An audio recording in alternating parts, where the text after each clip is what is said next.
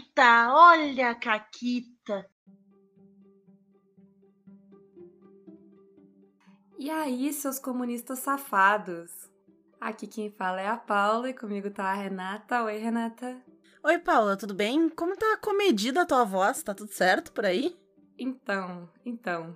É, aconteceram algumas coisas pra minha voz, né? É, primeiro, a, a, a minha voz ela foi testada essa semana. Tudo começou quinta-feira, Renata. Uhum. Quinta-feira eu consegui uh, avançar de uma parte da música que eu tô trabalhando nela de canto, que eu tava tentando há muito tempo. Só que eu tive que praticar muitas vezes na semana, na quarta e na quinta, e aí quinta eu fiz aula, entendeu? Então eu tinha, uhum. tipo, usado a minha voz, e eu, e eu uso a minha voz o tempo inteiro, né? Eu gravo podcast, eu dou aula. Aí na sexta, a Rai do Fora do Leocorne chegou aqui em casa. E, Renata, como tu descreveria para as pessoas eu e a Rai juntas? Sabe quando tu tá na tua casa e da janela tu escuta, sei lá, umas maritacas fazendo. É a Paula e a Rai, só que elas normalmente não estão fazendo só. Elas estão falando de musical. Normal assim, convenhamos, 90% das vezes de musicais, mas às vezes de outras coisas também. Mentira, a gente falou mais de RPG do que de musical, eu acho. Mas a gente fala muito sobre Não histórias musicais e RPG. Não, a gente falou muito de RPG. Ok, mas uh... o que eu ah. presenciei foi o papo de musical. Uh, enfim. E aí, de, ah, né, foram dois dias de conversas. Três dias, porque teve hoje ainda, mas hoje a gente assistiu Andor para dar uma amenizada. Uh, mas aí domingo foi o aniversário do Caquitas. E o aniversário do Caquitas, né? Ele teve um, um certo entretenimento que foi uma máquina de karaokê. E sabe quando tu gasta um dinheiro, mas assim, ele é muito bem gasto? Então. A máquina de karaokê foi uma ótima ideia, foi muito divertido, foi muito bom. É, e assim, eu tirei aquele dinheiro. Sim. Né? Eu a Renata um cantou menos, porque é. eu, como eu sabia que as pessoas iam embora e a máquina de karaokê ia ficar na minha casa, e eu ia ser a última pessoa a fechar o salão, então eu sabia, tipo, ah, depois que as pessoas forem embora, eu vou lá e canto. Vou deixar os convidados cantar primeiro, né? Eu sou escrota. Mentira, mas é que, o que aconteceu é que, tipo, eu tava cantando de tempos em tempos, e aí sempre que alguém tava, tipo, ah, ninguém cantar comigo, eu disse, tá bom, eu canto, entendeu? Se eu sabia minimamente a música, ah, vamos lá. E assim foi, né? Eu acho, Renata, eu tava comentando com a Rai, que eu estaria bem hoje, estaria melhor hoje, bem melhor hoje, não fosse You Could Be Mine. Assim, em retrospecto, You Could Be Mine às 10 horas da noite foi um erro. Mas um é, erro que eu cometeria foi. de novo. Foi um erro. Inclusive, eu fiquei sentadinha ali do lado olhando aquele erro acontecer, assim, fazendo tipo, gente, foi um erro.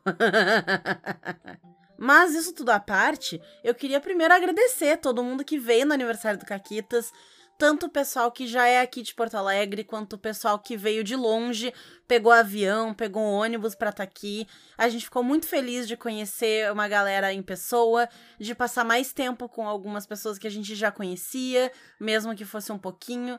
Então foi muito gostoso. E não sei se a gente vai repetir ano que vem, talvez, quem sabe? Por que não? Veremos como vai estar tá né? a vontade de organizar, porque dá trabalho Sim. e cansa. Hoje eu, eu acordei com a voz boa, porque a minha voz é inabalável, mas eu acordei exausta, porque o resto do meu corpo não é inabalável. Então, o meu corpo tá todo, eu te odeio. Cada vez que eu piso no chão, meu pé fala, eu te odeio. E o outro pé tenta me esfaquear. Mas foi incrível, eu amei cada segundo. A minha pinhata de tomate ficou incrível, a gente destruiu ela de uma forma linda. E é isso, foi muito divertido. Eu adorei a festinha de três anos do nosso filho.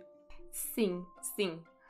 Uh, mas dito isso, assim, considerando o que eu fiz, eu queria dar os parabéns pra minha voz. Foi. Sim, sim. Eu, eu, eu peguei pesado. Eu peguei bem pesado. Assim. You Could Be Mine às 10 da noite, foi foda.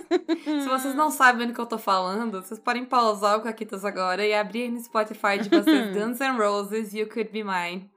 E vocês vão ver. Vocês não precisam nem ouvir a música inteira. Se vocês ouvirem 15 segundos da música, vocês vão entender.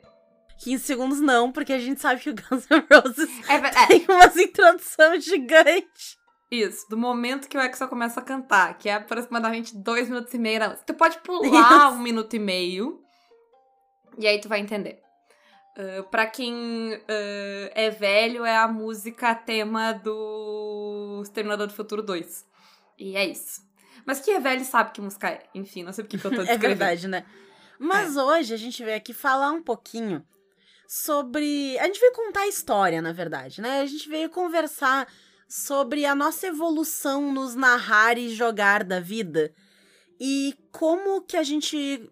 Não só uma questão de como a gente começou, mas como que esse conceito foi mudando na nossa cabeça e como a gente foi achando momentos e posições mais confortáveis pra fazer um e pra fazer o outro e pra fazer os dois. Sim, e eu tava pensando, Renata, ahn, aqui com meus botões, quando a gente resolveu fazer isso, porque a gente resolveu não fazer pauta, porque a gente quer, tipo, bater esse papo em.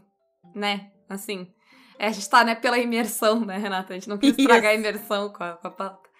Mas eu tava pensando que eu acho que quando eu comecei a narrar, foi quando eu de fato ah, gostei muito mais de RPG do que eu gostava. Por quê? Porque antes de eu começar a narrar, ah, eu tinha jogado só D&D, basicamente. Tinha jogado alguma coisa de chamada de Cthulhu. Ah, e alguns dos grupos que eu jogava, mas não todos, mas alguns dos grupos que eu jogava, tinha uma visão muito tradicional de jogador, como tu joga com o teu personagem. ah, então, tu tá contando a história daquele personagem, tu deve, ah, sei lá, dar camadas pro teu personagem, interpretar ele. E isso me interessa muito pouco na grande escala das coisas. Ah, e eu não acho que eu sou nem boa nisso. Não que eu precise ser boa pra gostar, mas nunca me interessou ah, ter voz pra personagem, ter uma personalidade muito profunda pra ele. Eu não tenho um apego tão grande aos meus personagens, salvo um ou outro. Ah, e aí, essa ideia de. Ah, não pode ter metagame, tararã. Então, como, como jogador, eu. eh, nessa visão mais tradicional, eu tava numa posição muito limitada. E aí, quando eu fui narrar, eu de repente não estava mais nessa posição limitada. Eu estava numa posição que, que me interessa muito mais, porque eu estava olhando pro macro da história. E o personagem, ele é muito. uma fatia muito pequena, né? Qu- Quando tu tá vendo ele desse. eh, quando tu tá vendo o jogador, né? O papel do jogador desse jeito antiquadro, eu diria, sabe? Ah, E até No- meio pelo- engessado, né? é, pelo menos no modo geral, porque podem ter, pode ser que existam jogos em que, é- jogos em que essa é a proposta e ok. Ah, mas se tu aplicar essa ideia para todos os RPGs é um jeito velho, né? Assim, pra usar uma palavra simples, é um jeito velho Sim. de olhar pra coisa. Ah, mas era, é, é de onde eu vim como jogadora, de onde eu comecei como jogadora. Ah, eu nunca joguei exatamente dessa forma, mas quando eu comecei, ah, o jeito que eu queria jogar, que era um jeito muito mais tipo, ah, eu não sou só meu personagem, eu quero usar o metagame, eu quero usar estratégia, eu quero pensar na história como um todo, ele era. ah, ele foi me apresentado, ele foi. foi taxado como um jeito errado de jogar. Sabe? E aí, quando eu fui narrar, me era permitido jogar do jeito que eu sempre quis. Sim. É, eu acho que é, de certa forma, até natural, entre aspas, a gente aprender a jogar RPG desse jeito de o jogador tem o seu personagem isolado, né? Como tu falou, tu é esse personagem e é isso e acabou, e tu tem os limites na pele desse teu personagem. Eu acho que é natural que É, quando boa tu começa- parte, né? É, que boa parte comece assim, tanto pelo fato da maioria dos jogos que o pessoal começa jogando terem um formato mais assim, quanto pelo fato de, hum, ao menos o pessoal que eu conheço quando conta história de como é que aprendeu a jogar e tal, aprende muito mais de uma forma oral, né? Então alguém te ensina, alguém te puxa pra jogar e tu joga com aquela pessoa. Então faz todo sentido que tu tenha um papel entre aspas menor, né? Não que isso seja necessariamente bom, mas eu entendo por que isso acontece, né? Eh, Ou, ou e- pelo menos acontecia, porque, sei lá, eu imagino que se Isso. alguém começar a jogar com jogos mais modernos, em grupos ah, que já jogam de uma maneira mais moderna, talvez isso não aconteça, né? Sim, sim, certamente, Não, certamente. não que eu esteja defendendo essa. eh, que se faça isso, mas se tu começar jogando RPG pelo City of Mist, essa nunca vai ser tua visão, pelo menos não inicial da coisa. porque- Sim, exato. Mas a maioria das pessoas não começa pelo City of Mist, né? Então. então eu acho que a gente ainda tem muito disso. Então eu super entendo. E essa foi a minha história também, né? Quando eu comecei jogando RPG, eu também comecei nessa posição de, ok, eu sou este personagem. né? E eu vou agir e, e interagir com o mundo só dentro dessa personagem. E eu acho que depois de muito tempo, né? Teve toda uma jornada aí no meio até eu entender que não é só a minha personagem que tá ali, mas a Renata como jogadora tá ali. E ambas estão participando do jogo de formas diferentes. Então a minha personagem, sei lá, Juleika. é, eu peguei o nome de uma personagem de Ladybug sem querer, foda-se. A minha personagem, a Juleika, ela não vai interagir com o mundo e acabou né? Ela vai fazer o papel dela de personagem e eu, Renata, jogadora, vou ajudar na construção desse mundo e vou colocar outras ideias ali e vou fazer outro papel que a minha personagem não tem. Mas eu também tô ali, né? Eu também tô criando essa história. Deixa de existir o momento de, ah, eu não tô na cena. Ah, Uhum. eu. Sabe? Aquele momento ah, da sessão em que tu não participa. Que era algo, se tu parar pra pensar, quando a gente começou a jogar, era algo muito comum de existir. Ah, eu vou fazer a janta porque foda-se, eu não tô nessa cena. Sim. Hoje em dia é muito difícil disso acontecer, porque mesmo que eu não esteja na cena como a minha personagem, eu estou na cena, tipo, eu sou parte da mesa, portanto eu estou em todas as cenas, eu participo de todas as cenas, né? Eu participo Exatamente. de tudo que está acontecendo. Inclusive, eh, o RPG deixa de ser apenas cenas em que os seus personagens estão, né? Eu, só, eu faço parte de toda aquela contação de história, seja da cena, seja de resolver tretas, de pensar soluções para problemas. É uma parada envolve mais, né?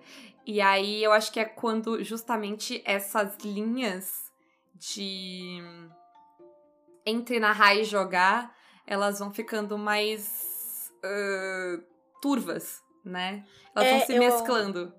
Sim, e eu acho que, em parte, o que faz com que isso aconteça, com que essas linhas se mesclem, é a compreensão de diferentes jogos de RPG. Porque quando, ao menos pra mim, né, quando eu comecei a entender o RPG como algo além do D&D, porque por mais que eu soubesse que existiam outros RPGs, mesmo quando eu só jogava D&D, eu nunca tinha jogado nenhum outro. Então eu não sabia qual era a diferença. Pra mim, eles iam ser tudo tipo D&D.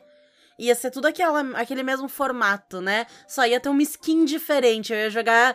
Ah, eu sabia que tinha Vampira Máscara. Mas pra mim era um negócio que também tu vai ter atributo, tu vai ter skill, tu vai ter. Estilo DD. Pra Então. que eu vou me dar o trabalho de aprender todo um negócio novo? Inclusive, tu tende a pensar, e a gente já comentou aqui, né? Que todos os RPGs vão te demandar a mesma energia pra aprender que o DD demandou, né?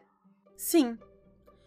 E eu acho que então essa mudança de pensamento, né, de que eu não sou só esse boneco interagindo aqui, mas eu tenho o meu outro papel como pessoa que tá construindo essa história, né?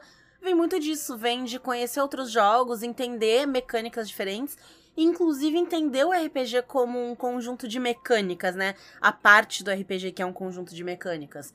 E entender como elas vão variar de um jogo pro outro e como elas vão influenciar o teu papel, in- independente de se tu tá narrando, se tu tá controlando algum personagem específico, ou se tu tá fazendo, não sei, algum jogo que não tem nenhum nem outro, sei lá, tem um monte de RPG por aí. Mas então vê essas possibilidades, né? Porque a gente sempre fala que, ah, tu joga um RPG e aí tu pega essa mecânica ou essa dica e tu carrega para outro. Isso não é diferente com a lógica de como o jogo vai rodar. Então, uma Sim. vez que tu conhece outras lógicas, faz todo sentido que tu comece a entender o jogo e pensar no jogo de um jeito diferente. Para mim, isso aconteceu muito graças ao Caquitas, que me incentivou a conhecer outros jogos além dos que eu já conhecia, mas antes do Caquitas também que a gente já tinha, né? Sim. né? Eu falo a gente porque eu e a Paula já jogamos bem antes do Caquitas juntas. E a gente sempre teve esse grupinho, né? De jogar. A transição foi junta, né? É, exato, essa transição foi junta. Então, eu acho que fez muita parte da nossa história, da nossa evolução de como a gente aborda o RPG. Isso de entender os diferentes papéis dentro de diferentes jogos e diferentes mecânicas. Eu, a impressão que eu tenho é que a cada novo jogo. Porque assim, uh, o RPG, uh, quando tu começa, ele quase sempre é uma tradição oral, né? É muito comum que ele seja uma tradição Sim. oral. Então, tu não aprende necessariamente um jogo, tu aprende como alguém joga aquele jogo. E às vezes tu descobre que tem regras ali que não estão no jogo, são só da pessoa que leu, ou são interpretações da pessoa que leu, né? Meio como muitos jogos de tabuleiro também, tu, não né, é mais difícil que é pela primeira vez, tu sente, lê o livro, uhum. claro que acontece, porque, né, quem vê primeiro o, o, o, narrador que sabe jogar o livro de RPG, no caso, né, essa resposta a gente tem, né, o livro de RPG, então alguém em algum momento teve que ler ele, mas é a, é, a maioria das pessoas que eu conheço aprendeu porque alguém ensinou, né? Sim, uh, nós inclusas. Nós inclusas. E aí, eu acho que quando tu entendeu aquele jogo e tu começa a ir atrás do próprio jogo e de novos jogos, cada vez que tu uh, descobre que tu aprende um jogo novo e um novo jeito de jogar RPG, tu expande um pouquinho a tua caixinha do que é RPG, né? Ela vai e do que tu pode fazer no RPG e de como tu pode jogar o RPG, das possibilidades que tudo tem, ela vai sempre expandindo. Uh, mesmo que mecânicas, experiências sejam pertinentes àquele jogo, uh, a, o horizonte que ele te abriu segue aberto, né? Ele não fecha mais uh, quando tu vai para outros jogos. Sim. aquela coisa que tu falou que quando tu só jogava D&D, tu achava que tudo era igual a D&D, Daí que tu joga, tipo, PBTA e tu compra, hum, pode ser assim e pode ser assim. Agora, se tu me disser, ah, tem um jogo de RPG que tu mede as coisas na banana, eu digo, sim, claro. Eu, eu não vou duvidar da existência de Nenhuma surpresa, jogo. né? Sim, é Ou claro, da... óbvio que alguém fez isso. Exato. Ou da possibilidade de nenhum jogo. Porque às vezes, tipo ah, rolou recente, recentemente não, rolou alguns, acho que foi um ano já, com a parada de RPG musical, né? Que eu disse, ah, não sei se tem como fazer. Aí eu li o jogo e fiquei tipo, ok, era só eu que não tinha capacidade de imaginar como fazer. Uh, Sim. Porque, né, existem. Pode ser tanta coisa, e às vezes só porque eu não consigo ver como tu vai transformar isso num RPG, não quer dizer que não possa, né?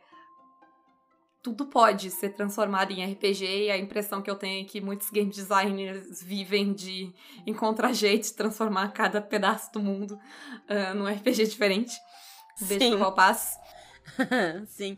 E eu acho que até pensando nos designers e no pessoal que produz o material para RPG, isso fica muito evidente, minha opinião, quando uma pessoa só joga D&D, sem estar nomes, e assim, tu quer só jogar D&D e, e genéricos iguais ao D&D? Beleza, segue tua vida, seja feliz. Mas dá pra muito ver. Esses dias tinha alguém fazendo live, eu nem lembro quem é, porque várias dessas pessoas se mesclam na minha cabeça. Não é nem eu não falando nomes, eu só não me lembro mesmo. Mas a pessoa tava lá criando, ah, vou criar aqui um negócio pro, pro meu RPG. E aí, basicamente, a pessoa criou um guerreiro do D&D. Ela só deu outro nome. Ela chamou de, sei lá, o Guardião. Entendeu? Não sei. Mas era um negócio muito assim, muito igual ao Guerreiro do D&D. E eu fico triste, entendeu? Eu fico triste pela Sim. pessoa. Porque ela podia estar usando. É claramente uma pessoa criativa, com vontade de criar, com vontade de escrever, mas tá faltando talvez um repertório de outras coisas pra não só recriar o DD. Essa, essa é uma perspectiva que eu acho que dá pra ver tranquilamente ah, no Caquitas. Se tu pegar o primeiro ano de Caquitas, é muito difícil que a gente não dê exemplos de RPG Sim. pensando numa lógica de D&D. Por mais que a gente estivesse jogando outros jogos, era como se a- aquela base de tipo o RPG é D&D e aí o resto é o que diverge daquilo, sabe? Mas a base é essa. ah, é muito presente, porque quando a gente fala de ah, ah, quando tá fazendo alguma coisa, sempre é um D20, é as Uhum. classes do D&D e tal. E eu acho, pelo menos, que se tu pegar os programas mais recentes, isso não acontece. Os nossos exemplos, eles variam de sistema. Sim, eles vão mudando. Acho- A gente fala muito menos de D&D. Eu já tinha notado isso. Também. E quando a gente vai dar um exemplo genérico, ele vai ter mais um formato. Ou a gente vai escolher um RPG, tipo, por exemplo, quando tá jogando tal coisa. Ou, ah, tu tá nesse cenário e não tem um. Daí não tem necessariamente um, um sistema, né? Quando não precisa. É, é aquela parada de. ah, que a gente se dá conta de, tipo, eu não, eu não tenho como eu dar ah, um exemplo de RPG. Não existe RPG, existe Sétimo Mar, existe PBTA. É impossível dar um exemplo que se aplique a todos, né? Então, ah, quando a gente tá falando de narrar, quando a gente tá falando de jogar, a gente costuma, tipo, se a gente vai dar um exemplo prático, a gente vai mencionar o sistema, porque parou de existir na nossa cabeça um algo que unifique todos eles, né? Sim. Ah, mas, Renata, eu acho que tem outra parada que muda Hum. essa perspectiva entre narrar e jogar, que é desmistificar ah, e olhar e pensar sobre a figura do narrador. E do jogador também, mas acho que principalmente sobre a figura do narrador, porque como o RPG é uma tradição oral, ele, ele te ensina logo de cara que existe uma pessoa na mesa que tem mais trabalho do que todas as outras e, portanto, ela merece mais poder e mais respeito. Não é Sim. assim que tu aprende de cara? Sim, claro. Tipo, Ainda mais começando por sistemas estilo D&D, em que o narrador tem um poder maior, em que senta atrás de um escudo, em que tem todas aquelas, né, eu controlo o mundo, eu controlo os inimigos, eu dou as consequências, eu decido muitas coisas, né, tem essa essa posição. E, Sim. inclusive, isso é uma coisa que uh, quase que oprime, digamos assim, né, as pessoas para que elas não narrem. Eu lembro que isso aconteceu comigo. Eu comecei a narrar, digamos que por falta de opção. Porque ou eu narrava ou não tinha jogo. Em alguns momentos, assim, né? E aí eu comecei a narrar. eu comecei a narrar por pena do Fred, que tava narrando todas as mesas quase. E aí, até um final de semana, alguma coisa, e aí a fulano queria jogar. ah, e aí o Fred ia ter que narrar duas mesas. Eu disse, não, tá. ah, eu narro. Eu narro uma one shot num dos dias. Porque daí era, alguém queria jogar um dia, e enfim. E aí iam ser dois dias de RPG, porque pessoas não poderiam. E aí pro Fred não ter que preparar e narrar duas vezes. Eu disse, não, eu narro uma delas. Mas eu lembro que eu fiz, não, tá, ok, eu vou narrar uma one shot, uma, uma one shot de Rastro de Cthulhu, eu já li o Rastro de Cthulhu, então eu sei como ele funciona. A one shot é uma aventura pronta, vai dar. E aí eu lembro que eu lia, escolhi a aventura, ãh, e o Fred ia jogar ela, então eu não poderia. Ele não poderia me ajudar, né, nessa parte da aventura, porque ele ia jogar.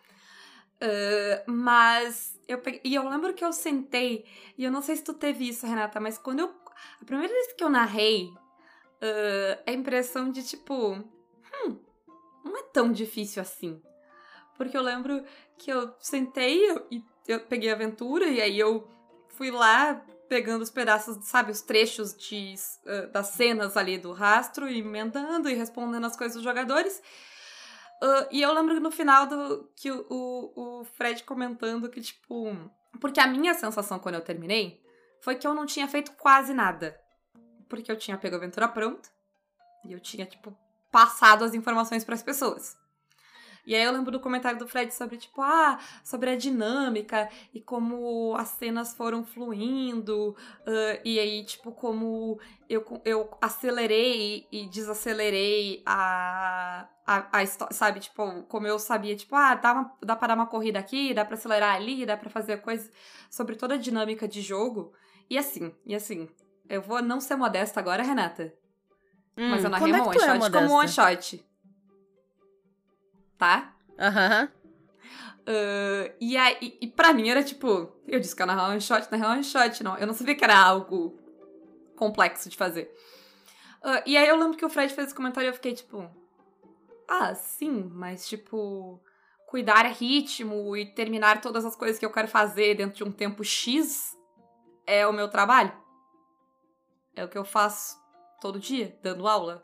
Então, é, fácil de fazer para mim, claro. Uh, e, enfim. E foi essa sensação de tipo, sabe? Não é tudo isso. Eu só é. sentei é. do outro lado do escudo e respondi perguntas. Pra mim tavam... foi diferente. Eu não me lembro exatamente, porque eu não lembro nem qual foi a primeira aventura que eu narrei, nem quando foi. Mas certamente foi D&D ou Pathfinder, primeira edição. Não lembro qual dos dois, mas foi um dos dois. E hum, eu sei que ela foi mais complicada porque eu criei a aventura. E porque é um sistema bem mais pesado que o rastro também, né? Qualquer um dos dois que seja é mais pesado que o rastro. Eu nem sabia que existia aventura pronta. Sabe? É, era, um, era um, uma época tão antes, assim, que eu não, não sabia que tinha esse negócio de aventura pronta. E tinha sido uma, uma aprendizagem tão oral, a minha, que eu também nunca tinha, assim, ah, não, sabe? De pegar. É claro que eu já tinha visto livros de RPG, porque o pessoal com quem eu jogava tinha. Mas eu, preparando a aventura, não tinha o livro. Entendeu? Era um negócio, tipo, sabe? De, de fazer desse jeito, assim. Então foi bem mais complexo, sim. De pegar e antes da aventura, abre o livro e procura os monstros no bestiário. Para pegar ali na hora mesmo, sabe? Quando se reúne com as pessoas porque eu só tinha os negócios meio anotado, porque nem o livro eu tinha, não tinha PDF, não tinha porra nenhuma, né? Então, para mim foi bem mais difícil. Mas aí tem uma parada sentido. temporal também, né? Tem, porque tem, tem Foi há temporal. muito tempo. Porque hoje em dia eu acho que a minha experiência, ela, ela acaba sendo, mesmo que tu não vá pegar a aventura pronta, a mais natural de acontecer, porque tu existem recursos. Né? Porque mesmo quando eu fui narrar D&D depois, eu tinha os livros, eu tinha para quem perguntar, eu tinha para quem pedir ajuda, eu tinha internet para pesquisar ideia de aventura. E aí acaba que não é tanto um mistério. E talvez, Renata, essa questão eh, Talvez não, eu, eu, diria que quase com certeza. Essa questão uh, dos anos 90, dos anos 2000, dos anos 80 é o que dá esse misticismo, né, pro D&D uh, e pro narrador. Porque se só tu tem o livro, só tu tem o poder de criar as histórias, né? E aí tu não ter os recursos, óbvio, cria um misticismo sobre o negócio, mas é engraçado que a gente manteve o, misticismo, mesmo que agora, sei lá, qualquer pessoa abre a internet e cata Sim. aventuras de graça. Eu não tô nem Sim, falando total. de comprar uma aventura. Eu acho que em parte esse misticismo ainda tá muito aí, porque a galera pioneira da RPG tá viva né? Então, essa gente não quer ainda soltar, tá aí. né? Hã? E não quer soltar também desse misticismo. Não, Eu não acho é, que é deliberado. É, sim, não quer soltar desse misticismo, mas até não necessariamente é uma coisa proposital, né? Mas a pessoa aprendeu a fazer os negócios de um jeito, ela gosta de fazer daquele jeito, para ela funcionar, ela vai continuar fazendo. Então ainda tem muito nome grande e esses nomes grandes influenciam empresas grandes que pensam assim e que mantêm isso, sabe? Então, eu acho que, em parte, tem muito disso. E hum, eu lembro então, né, de começar a narrar e tudo mais, e de sentir bastante essa pressão do narrador, de ter que ter as coisas prontas, de ter que ter a aventura, e é, ainda, né, aquela coisa que a gente já tentou desmitificar aqui algumas vezes, de que tu não precisa ter todas as respostas e tu não precisa ter os mínimos detalhes planejados, mas eu achava é que precisava ter.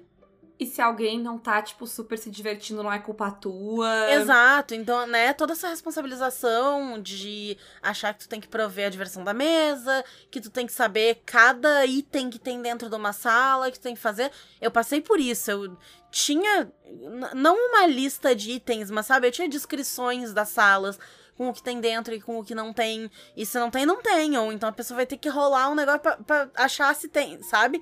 Então, sim, coisas sim. assim que eu tinha e que, da mesma forma eh, que eu comentei antes, né, por conhecer outros sistemas e aprender outros tipos de papéis que a pessoa que tá narrando pode assumir dentro de um RPG, é que eu fui perdendo essa ideia dessa narradora imponente, super poderosa que tá ali com poder e com grandes poderes vem grandes responsabilidades. Exato. Então, né, já, já tínhamos esta letrinha do tio Ben.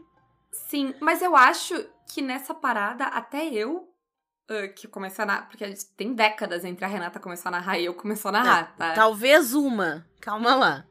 Eu tô sendo dramática, mas tem uma década. Não, certamente tem uma década. Uh, porque eu comecei a jogar, eu já tinha vinte e tantos, tipo, 28 por aí.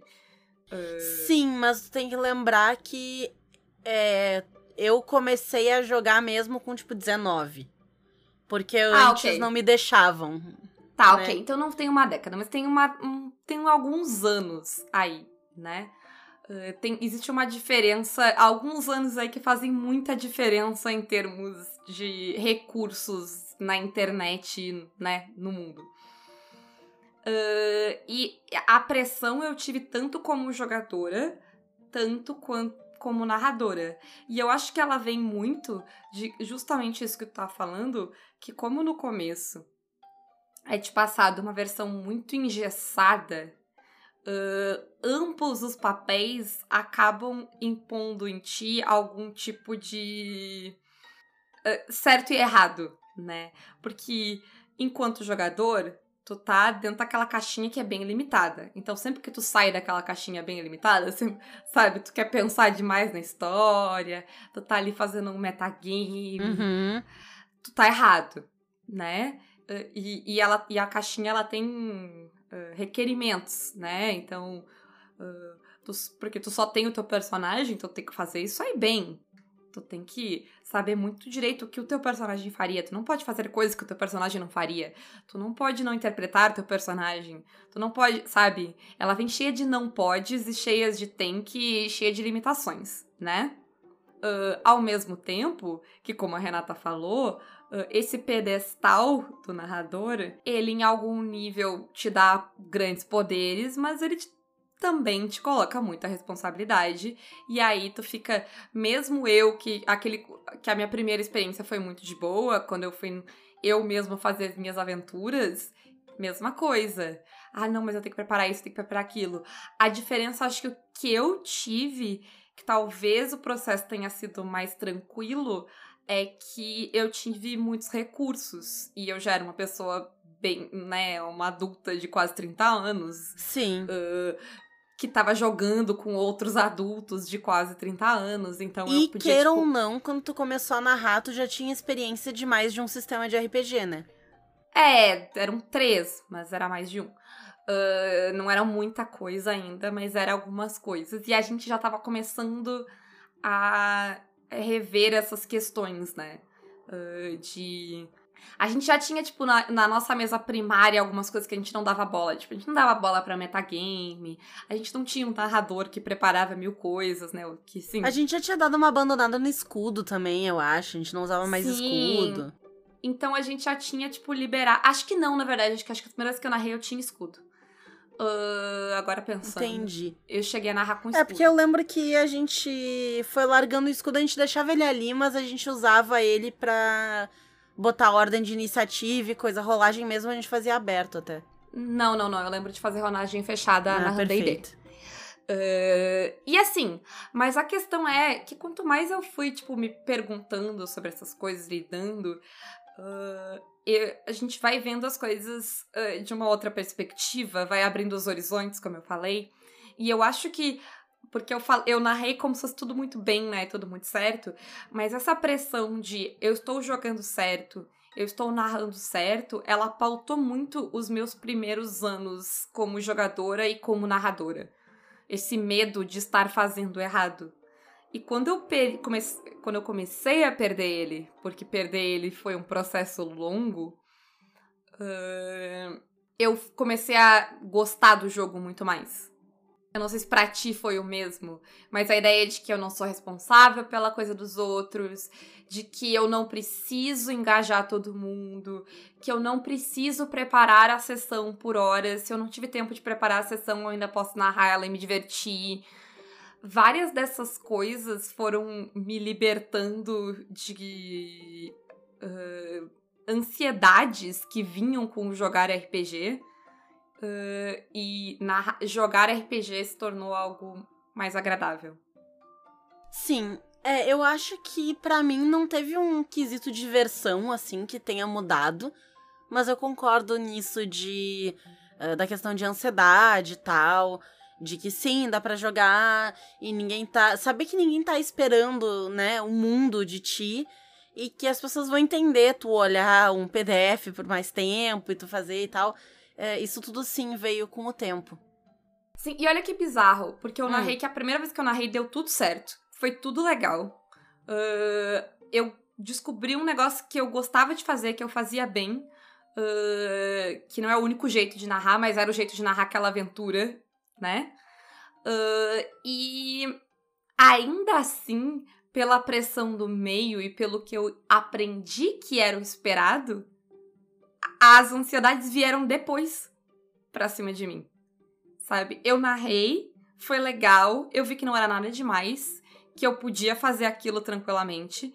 Uh, e aí, quando eu fui narrar outros sistemas, essa coisa que eu tinha aprendido de que eu tinha muita responsabilidade, de que eu tinha muito poder e que eu precisava para usar esse poder eu tinha que preparar e eu era responsável pelo nivelamento e por engajar todo mundo e por mover a história e por tudo.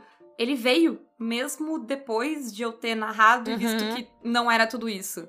Porque ele ele tá, ele é ensinado pra gente, né? Ele é passado Uh, e, e, sabe uma coisa louca, porque a gente acha que tem que ir encerrando, mas uma coisa louca hum. que ainda tá e que só recentemente começou, eu comecei a, tipo, parar e vira e mexe eu entro em discussões com pessoas sobre isso.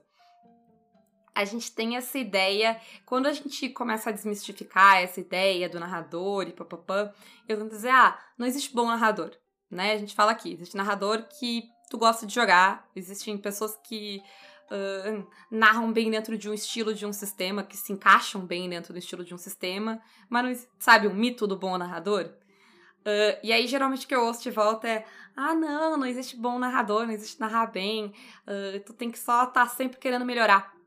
Por quê? Sempre, sempre querer melhorar é uma que coisa ideia de errada. É, é, uma, é coisa de coach, é coisa do capitalismo, mas é uma ideia errada que a gente não se dá conta que ela é uma ideia errada.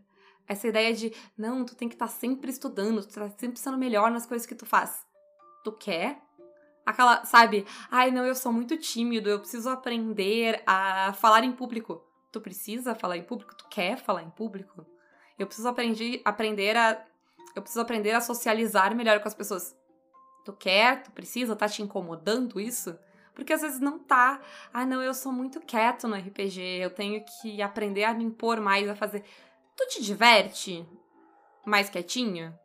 O teu grupo tá feliz? O teu grupo tá incomodado porque ele te acha que tu não tá participando? O teu grupo tá incomodado contigo? Não. E se o grupo tiver, troca de grupo, né? Porque se tu tá bem, tu tá te divertindo, tu tá gostando da mesa, tu não precisa ser eu e a Renata, nós somos jogadoras uh, muito proativas, tá? Uhum. Que em geral é muito bem visto.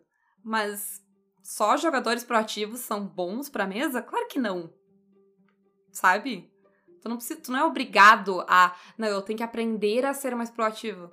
Pra quê? Por quê? Quem, Tem que jogar é que tá do teu jeito e te divertir jogando, né? É, é isso. É isso. Pode ser que tu queira melhorar em certos aspectos? Pode, e se for o teu interesse, vai lá. né? Eu acho que é muito menos também, no caso do RPG, é o menos, né, na minha opinião, é muito menos sobre melhorar e mais sobre manter a mente aberta para o que vier. Porque pode ser que tu esteja só jogando qualquer sistema que te agrade, não precisa nem ser o D&D. Ah, adorei jogar Brindlewood Bay, só jogo Brindlewood Bay. Beleza, mas se alguém sugerir jogar outro negócio e tu gostar das pessoas e surgiu interesse, vai lá, vai que tu aprende alguma coisa legal para trazer daquele sistema pro Brindlewood Bay, ou vice-versa, ou aquele sistema te interessa, ou tu consegue uma perspectiva nova. Então, não é nenhuma questão de melhorar, porque eu acho que a palavra melhorar, ela precisa de uma escala de onde tu vai de baixo para cima. Exato. O problema, Mas a questão de problema bom- mudar e evoluir e pensar, abrir a cabeça, né? Pensar de formas diferentes. E isso vai não só, ao menos pra mim fez isso, né? Mas vai não só hum, deixar mais divertido o jogo, porque tu vai descobrir mais coisas que tu pode fazer, tanto como jogadora, como narradora, como personagem dentro do jogo, como pessoa fora do jogo como tu também vai te livrar de muitos desses pesos de responsabilidade, de ah, não, não tô na cena, não posso fazer, de nananã. É, Tu vai largando essas camadas, assim, tu vai descascando essa bergamota e tu fica lindo os gomos. É isso. Que linda alegoria. né? Em algum ponto a gente achou que o ápice de jogar RPG era fazer um combo foda no D&D, sabe? E a gente achava que era, que era isso, que era, era tudo que a gente podia tirar do RPG, né?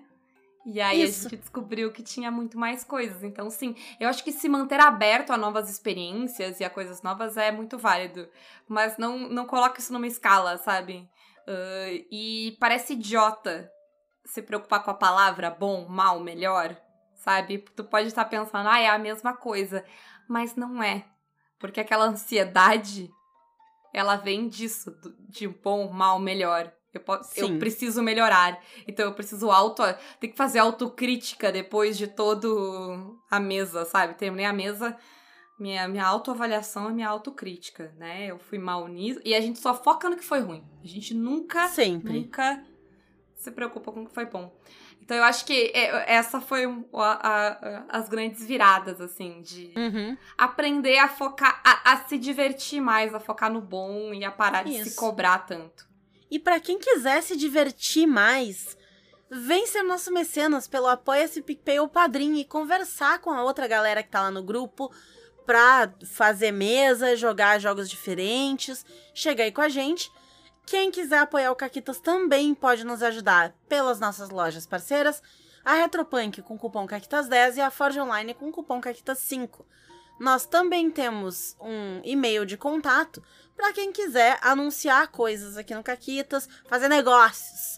Então manda e-mail para contato arroba pausa para um conteúdo.com.br. Isso, e eu quero saber de vocês como é que foi essa trajetória. O que, que vocês descobriram, né? E é isso. Um grande beijo. E um forte abraço. E acabou, Caquetas.